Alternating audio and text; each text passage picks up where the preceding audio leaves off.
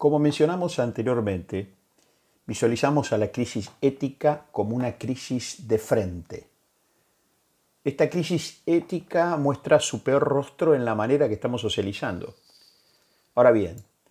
proponemos que tal crisis comienza en el trasfondo moral que no hemos desarrollado.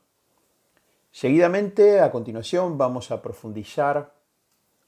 en la falta de acuerdos sobre los valores y principios éticos, es decir, sobre la base de qué valores y principios vamos a ordenar y evaluar nuestro comportamiento y convivencia. Visualizamos entonces a la crisis ética como un conflicto en el nivel de calidad de la manera en que los seres humanos nos comportamos en sociedad. Si bien hay quienes afirman que en un sentido práctico el propósito de la ética y la moral, y esta moral que venimos desarrollando es muy similar, y que ambas son responsables de la construcción de la base que guiará la conducta del hombre, determinando entonces su carácter, su altruismo, sus virtudes, y de enseñar la mejor manera de actuar y comportarse en sociedad, encontramos una diferencia, como lo hemos venido desarrollando en la presentación anterior, muy importante y útil de destacar en cuanto a los valores y principios que cada una de estas categorías presenta. Una cosa es la categoría moral en la socialización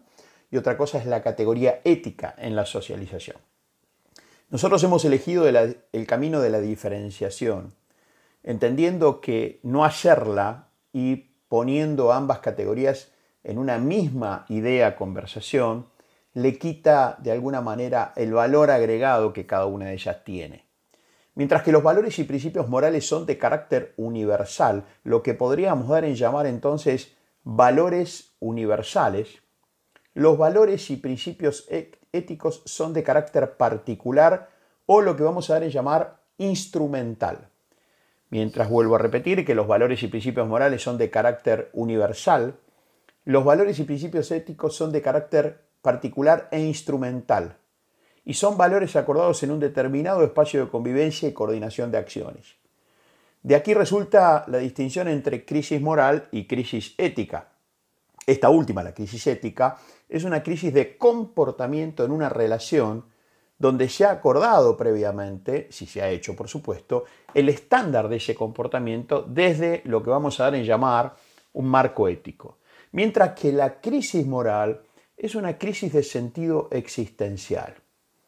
La crisis ética es de comportamiento en un espacio de convivencia. La crisis moral es de existencia que impacta en la socialización. Hacer esta distinción, entendemos, es clave para recuperar el desgarro del tejido social. El desgarro del tejido social se basa en una crisis ética de frente, esto es, en un espacio o espacios de convivencia, pero tiene un antecedente de fondo que es una crisis moral o de existencia que es la que finalmente impacta en la socialización. Hemos tenido valores y principios morales, o los que vamos a llamar universales, y ahora vamos a hablar de valores y principios éticos o instrumentales. Mientras que los valores y principios morales, como decimos y lo enfatizamos, son universales, dados y adquiridos en el proceso de socialización en la vida de una persona, los valores y principios éticos son consensuados, elegidos, para ser instrumentos, de ahí la idea de valores instrumentales, particulares a favor de un determinado espacio de socialización y coordinación de acciones como podría ser una empresa, un ámbito profesional, un club, etc. Esta distinción nos permite ver y considerar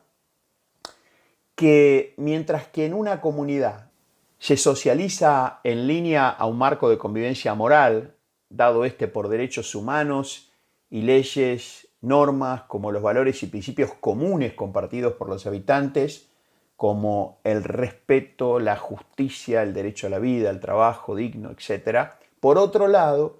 se acuerdan y establecen acuerdos éticos, esto es valores y principios instrumentales de relación desde una conversación de acuerdo en un determinado espacio de convivencia. No necesariamente una comunidad de investigadores de una universidad comparten los mismos valores y principios de relación y convivencia que un equipo de jugadores profesionales de básquet de la NBA, por ejemplo. Los primeros, estos investigadores, podrían ubicar a la lectura como valor y como principio de toda relación y convivencia, como un valor instrumental, mientras que la valoración de la lectura no llegue a ser considerada como algo de necesidad ética en un equipo de básquet profesional. Asimismo, los jugadores podrían considerar impensado un acuerdo ético de relación y conveniencia que no tenga el coraje como valor primario, mientras que para los investigadores el coraje no es un valor instrumental y particular a la hora de acordar cómo será la socialización y el trabajo para realizar. El camino que emprendemos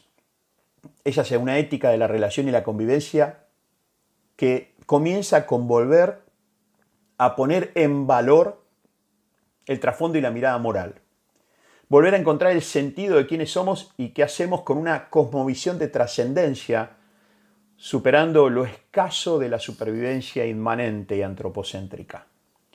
No una trascendencia desde una cosmovisión del más allá, sino total y absolutamente pensada y vivida desde nuestra responsabilidad para vivir y convivir con sostenibilidad en el presente de nuestra socialización.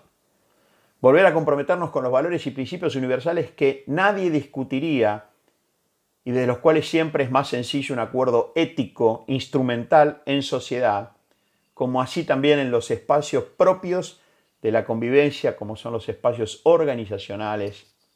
empresariales y profesionales. Esto es válido para cualquier organización, ya sea una empresa comercial, de servicios, una gestión pública,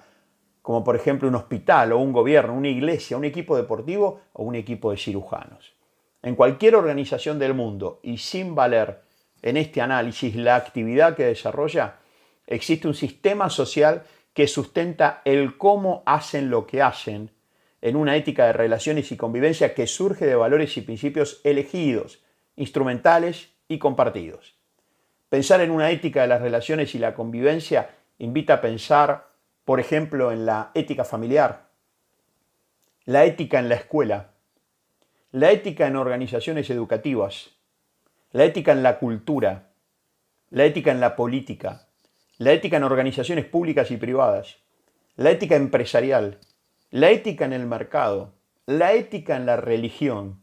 la ética en el deporte, la ética en las así llamadas organizaciones sociales, ONG. La ética y la globalización. Luego de considerar a la ética como un espacio pensado y elegido para dar un marco de relación y convivencia, podemos citar para finalizar y encontrar una muy apropiada definición de ética en el decir de Adela Cortina cuando expresa que la ética es un tipo de saber de los que pretende orientar la acción humana en un sentido racional.